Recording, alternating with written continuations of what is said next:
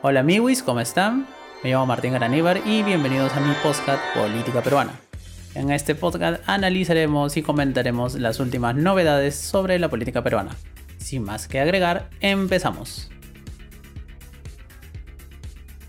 En el episodio de hoy vamos a hablar a propósito de la reciente clausura del LUM, que para los que no lo saben es el lugar de la memoria y la inclusión social. Es este museo que se construyó en la época de Alan García, se inauguró en la época de Humala y desde ahí ha servido como un punto de referencia tanto para las izquierdas que lo apoyan como para las derechas que lo odian, ¿no? Entonces, base a esta reciente clausura, que no la tengo del todo claro, pero en teoría es porque no contaban con un certificado vigente, es que tenemos que analizar el tema de qué tanto libertad de pensamiento, qué tanta capacidad o tolerancia a la disidencia y a otras opiniones políticas existe en el Perú. Es porque esto del LUM es simplemente, digamos, como que un síntoma más, una muestra más de la creciente intolerancia que hay en la política peruana y en general respecto al discurso oficial que hay, ¿no? Entonces, porque ya, ya han habido otras cuestiones de censuras, ya han habido otras cuestiones de hostigamiento hacia los que se considera diferentes, más hasta el momento, digamos, de este, digamos, esta alianza implícita entre el Ejecutivo y el Legislativo se sigue cuestionando la legitimidad de la elección de algunos parlamentarios de izquierda, todavía hay gente que sigue hablando de fraude, entonces estas clases de pensamientos críticos, digamos, o que no van con la narrativa que ahora es oficial, pues se siguen cuestionando hasta el día de hoy, ¿no? Entonces de esto vamos a referir en el podcast del día de hoy, así que sin más que agregar, empezamos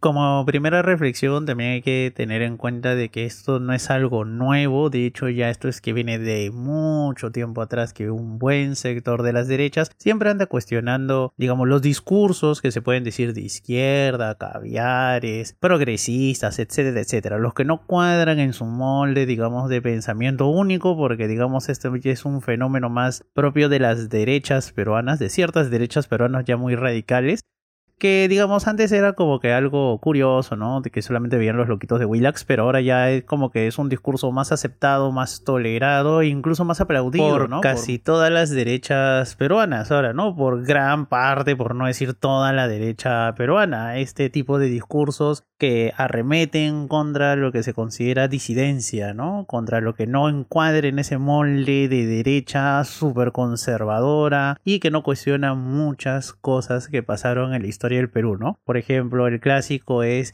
conflicto armado interno versus terrorismo, que no son términos excluyentes, eso yo lo he explicado antes en un podcast muy anterior, de, creo que es de la segunda temporada, pero que obviamente esta gente todavía lo cuestiona, ¿no? El tema de que si tú hablas de conflicto armado interno, pues automáticamente desaparece el terrorismo cuando no es así. Entonces esta gente te dice que ese periodo no existió, que solamente hubo terrorismo, que no hubo 69.280 muertos, sino que hubo muchísimo menos, 15 o 20.000 en el peor de los casos, y te cuestiona toda esta narrativa del conflicto armado interno, las Fuerzas Armadas no cometieron, ningún crimen ni nada por el estilo, todo fue culpa de cinco loquitos que se juntaron y empezaron el terrorismo. Entonces, ese tipo de discurso, por ejemplo, que cuestiona el rol del Estado en el periodo de violencia política, que cuestiona que Sendero Luminoso y la RTA, aparte de ser organizaciones terroristas, eran organizaciones político-militares que empezaron una guerra contra el Estado y que obviamente buscaban tomar el poder, pero obviamente a esta gente no le gusta porque consideran que eso es blanquear a los movimientos terroristas, ¿no? Lo que no es así, por ejemplo, ¿no? Entonces mucha gente celebra, por ejemplo, que se haya clausurado el LUM.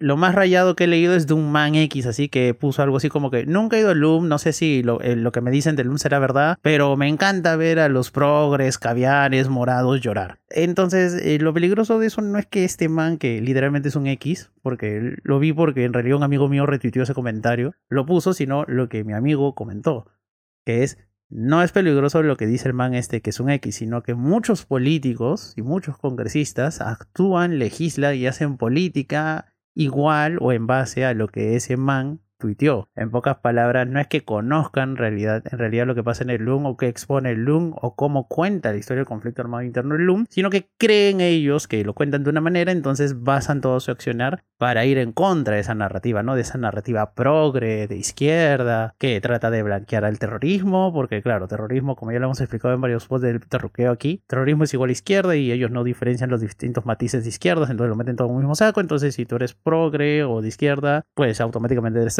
y por ende vas a tratar de blanquear a movimientos terroristas, que no es lo que hace el LUM. De hecho, si alguno de ustedes no ha ido al LUM, les recomiendo que cuando abran el LUM vayan al LUM. Es un buen museo, yo fui ahí poco antes de venirme aquí a España y de hecho Es un muy buen museo, tiene una buena narrativa, tiene una buena línea de tiempo, explican de buena manera qué es lo que pasó en ese periodo, sin matices, sin remordimientos, o sea, lo explican todo en realidad de una buena forma, ¿no? Cómo empezó el conflicto, quién empezó el conflicto, quién es el principal responsable de los muertes durante el conflicto, Sendero Luminoso, si acaso, para los que no han ido y estén dudando, le echa la culpa a Sendero porque Sendero es el principal responsable de todo esto. De hecho, gracias a ellos, a Sendero Luminoso, es que empieza este periodo de violencia política.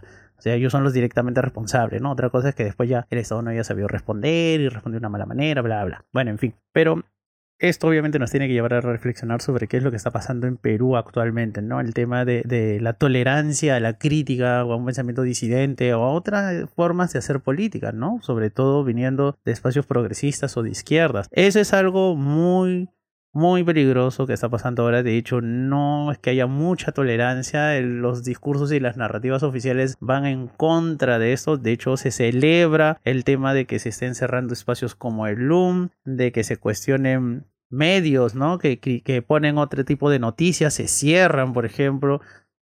Periodistas que tratan de hablar desde otra óptica que no sea la oficial también son censurados o son presionados para que dejen de hablar de ese tipo de, formas, entonces ya es algo que se ve muy a menudo, ¿no? Lo hemos visto en esta época de represión de diciembre hasta ahora, ¿no? Hasta marzo. Por ejemplo, cuando se interviene en universidades públicas como la San cuando se terruquean a determinados actores políticos, cuando se terruquea a diferentes movimientos sociales o colectivos que se manifiestan en contra del régimen, ¿no? Dependientemente de lo que tú pienses de la manifestación, pero es que se les ha terruqueado de tal forma que obviamente eso ha ido en un momento radicalizó mucho la situación política del país y nos llevó realmente a un tema de convulsión muy amplio, ahora bajado bastante, pero eso no quiere decir que la cosa está calmada, los ánimos siguen ahí las causas estructurales del conflicto actual siguen ahí. Entonces, no es que haya desaparecido de la noche a la mañana. De hecho, la represión nunca es la mejor forma para terminar un conflicto social. Lo puede calmar por un rato, pero lo único que hace es prolongar esa agonía para que vuelva a estallar en otro momento. ¿Que ¿Cuál va a ser el detonante? Obviamente yo no sé porque no tengo una bolita de cristal, ¿no? Pero que va a estallar esto de nuevo, posiblemente va a estallar. Con todo lo que hace el Congreso actualmente, pues no me sorprendería que en una de las burradas que andan cometiendo ahora, pues eso vuelva a encender la chispa de la indignación popular. Pero volviendo al tema, por ejemplo, este tema de que se están prohibiendo cierto tipo de manifestaciones, la policía literalmente ahora prohíbe manifestaciones que tengan tinte de izquierda, si tú pides asamblea constituyente eres un terrorista o eres un elemento subversivo, ¿no? Ya han mandado gente a prisión por estas cosas, ya han intervenido locales de izquierdas, han intervenido federaciones y gremios, han estado acusando de pertenencias a organizaciones criminales a personas que estaban en la contabilidad de estos colectivos que venían a Lima, por ejemplo, a la señora esta que la metieron presa 36 entonces, obviamente hay poca tolerancia y esto se ve más a nivel político, por ejemplo, ¿no? Cuando tú ves entrevistas que dan los congresistas o declaraciones que hacen ciertos políticos o editoriales de ciertos medios de comunicación, te das cuenta que la tolerancia hacia lo que no sea el modelo estándar, digamos, que es un estándar conservador de derechas, pro vida, católico, ese es un estándar, digamos, de político moderado, político de bien en Perú, ¿no? Entonces, si tú estás dentro de esos parámetros y obviamente no cuestionas la constitución del 93, pues no vas a tener ningún problema de representación ni de, legitimidad, ni nadie te va a cuestionar tus ideas, pero en cambio si estás fuera de ese molde o si eres disidente, ¿no? O si estás más pegado a un sector progresista de izquierdas, que piden cambio de constitución, que piden, por ejemplo, adelanto electoral, que piden o que osan cuestionar el modelo económico, entonces ahí ya estás en otro terreno más resbaloso y obviamente ahí la tolerancia tanto a nivel político como a nivel mediático es mucho menor. Por ejemplo, eso se ve cuando diversos activistas de izquierdas son entrevistados en diferentes medios de comunicación cuando prácticamente no los dejan hablar o cada rato andan cuestionando sus ideas, ¿no? O sea, el hecho de que cuestiones la idea de un entrevistado o sea, que un entrevistador cuestione a su, a su entrevistado o su invitado, no es algo raro, es una práctica común en periodismo. Pero no lo vas a estar cortando cada rato, ni vas a estar diciendo que esas cosas se pueden hacer o no, porque literalmente tú estás entrevistando a alguien, no eres juez y parte. Entonces, esa es una mala praxis en el Perú, por ejemplo, eso no se ve cuando se hacen entrevistas a otro tipo de políticos que están en otro aspecto político, pues obviamente no se ve ese tipo, ese mismo cuestionamiento ni ese hostigamiento que hay por parte de la prensa hacia ese tipo de, de pensamientos o políticos, ¿no? Otra cuestión también a tener en cuenta es el tema de la difusión de ideas. Entonces, tanto en medios como en política, cuando uno cuestiona estos tipos de ideas, como decía, que pide cambios estructurales, cambios de modelo económico, de constitución, salidas a la crisis política, cuestiona la legitimidad del régimen, entonces obviamente es como que ese político es un político, se podría decir, que no calza en el molde, que es rebelde, que es un político disidente y por ende se le da con todo el aparato mediático y judicial también, porque por ejemplo recordemos que de varias denuncias que hay o escándalos que hay en el Congreso actualmente solamente a los políticos de izquierda, los congresistas de izquierda son los únicos que les han hecho una denuncia constitucional, les han levantado la inmunidad y bueno, salvo la excepción del congresista de APP que ya fue muy rochoso porque era un caso de violación, el resto de congresistas que tienen serios cuestionamientos sobre gastos de representación, cuestionamientos sobre corrupción o sobre malos manejos o contabilidad fantasma, pues no se les cuestiona nada la pirinaca. También otro tema importante en esto que podríamos llamar la dictadura del pensamiento único también tiene que ver con el tema de los derechos sexuales y reproductivos y el rol de la mujer en la sociedad. Por ejemplo, este pensamiento único también tiene que ver mucho y está muy marcado por un elemento conservador religioso, ¿no? El tema de la defensa de la vida, en contra de derechos sexuales y reproductivos, por ejemplo, en contra de hablar sobre educación sexual en colegios, derechos de minorías sexuales, derechos de la mujer, por ejemplo, especialmente referido al derecho al aborto, ¿no? Ese es un tabú que no se puede pasar en el Perú generalmente, ¿no? El tema, por ejemplo, matrimonio homosexual, eh, ideología de género, como le llaman las derechas, ¿no? Un tema que no se puede cuestionar mucho en Perú también es el tema del aborto.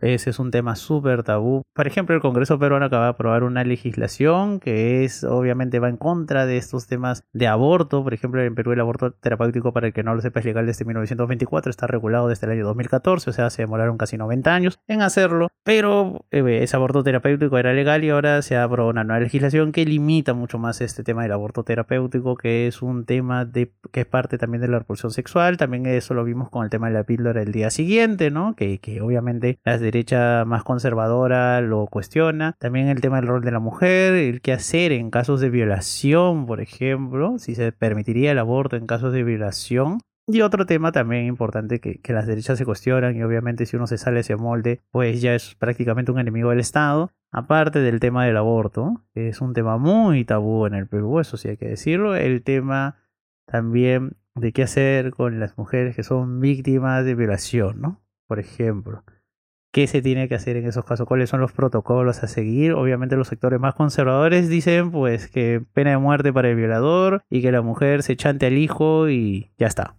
No se plantea el aborto para casos de violación. El único aborto legal y permitido es el aborto terapéutico y eugenésico que son prácticamente similares pero van por ahí.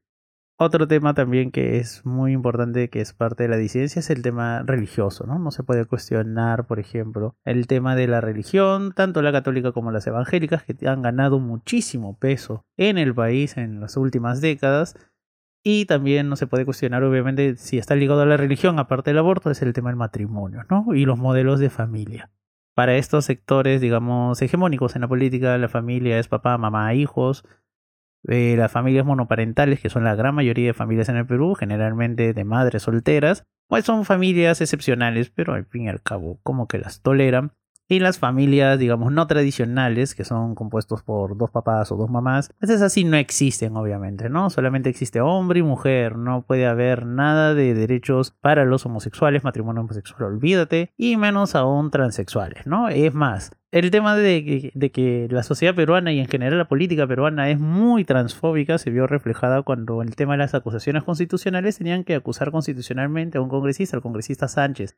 Él tenía la misma acusación constitucional que Betsy Chávez, y si a él lo destituían, ese man iba a ser reemplazado por Gaela, que es una congresista transexual que era la accesitaria de Juntos por el Perú. Entonces, para evitar que la primera congresista transexual de la historia ingrese al Parlamento, pues lo que hicieron fue blindar a ese man.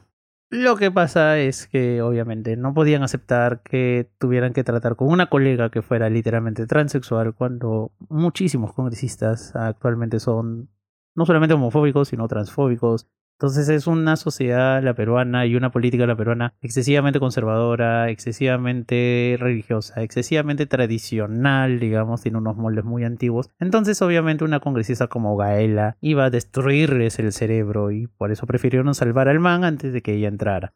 Y bueno, así son las cosas, ¿no? Entonces, este, digamos, imposición del pensamiento único, o sea, era un modelo que ya existía hace bastante tiempo, pero tenía sus matices, ¿no? Entonces se podía aceptar cierta disidencia, por así decirlo, porque habían congresistas de izquierda, habían congresistas que pedían abiertamente matrimonio homosexual, ahí tienes a, bueno, había, ¿no? Porque estaba Alberto Belaunde, por ejemplo, en el congreso anterior, y bueno, en teoría Cabero también es parte del movimiento homosexual, se podría decir, había cierta tolerancia hacia digamos, políticos que se salieran del molde, pero ahora último esa tolerancia pues ya se ha ido a pique a cero y cada vez se cuestiona más estas cosas, ¿no? Entonces Perú está obviamente transitando dentro de las muchas cosas que ha transitado rápidamente hacia un autoritarismo del, del old school, también está este tema del pensamiento único, ¿no? La imposición y digamos la reconfirmación de este pensamiento único en Perú, que era un pensamiento que estaba ahí vigente, obviamente la sociedad peruana, no nos engañemos, es una sociedad altamente conservadora, ¿no? La gente no le gusta nada el tema de los homosexuales, no le gusta nada el tema de los transexuales, no le gusta nada el tema del aborto en general, ¿no? Son partidarios más bien de la pena de muerte porque se defiende al concebido hasta que sale la panza de su madre y después métele bala.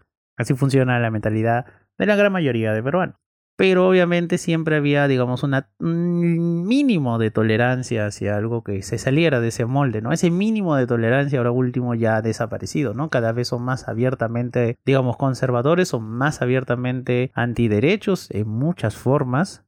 Los políticos, digamos, más a las derechas, son los que se sienten más envalentonados con el actual régimen, son los que creen que tienen carta libre y como nadie los cuestiona, obviamente tienen carta libre para hacer estas cosas. Y esto se ve reflejado en muchísimas cosas, como ya lo había mencionado, y el último ejemplo ha sido lo del loop, ¿no? Esto simplemente es un ejemplo más de cómo la deriva, digamos, autoritaria que tiene actualmente la política peruana en todos sus sentidos, ¿no?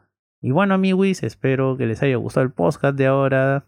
Y nada, nos vemos en una próxima entrega. Ando súper ocupado, obviamente y por eso no saco muchos podcasts últimamente, pero trato siempre de darme un tiempo para hacer un podcast, ¿no?